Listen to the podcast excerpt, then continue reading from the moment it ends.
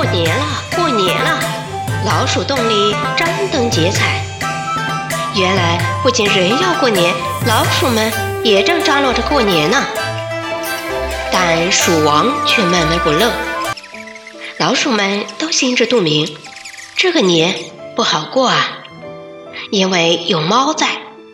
鼠丞相来到鼠王面前，向大王献计：“大王，见你整天为鼠民们担忧，小的实在是心急万分。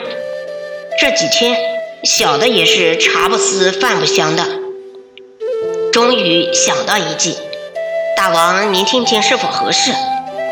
蜀王喜出望外，快说快说！丞相胸有成竹地说：“大王，猫不是爱吃老鼠吗？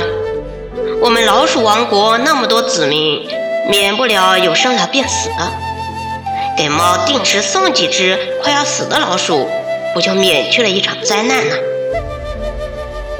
人类古时候就经常这样。”一个国家向另一个国家供奉好多牛羊，还有珠宝什么的，破财消灾，图个太平嘛。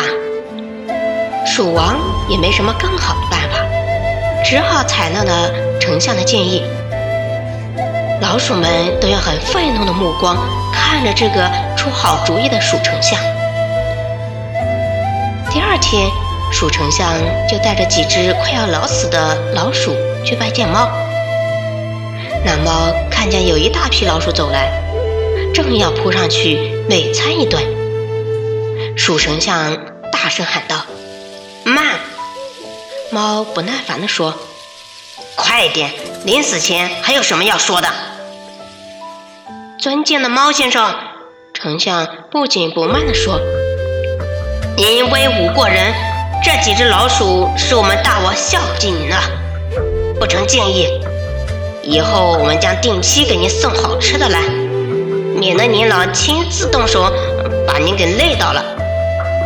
猫听了，捋了捋胡须，得意地说：“好说好说。”那只猫当着众老鼠的面，那几只老鼠给吃了。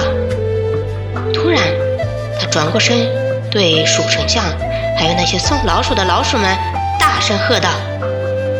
以后得多送几只来，要肥一点的，知道吗？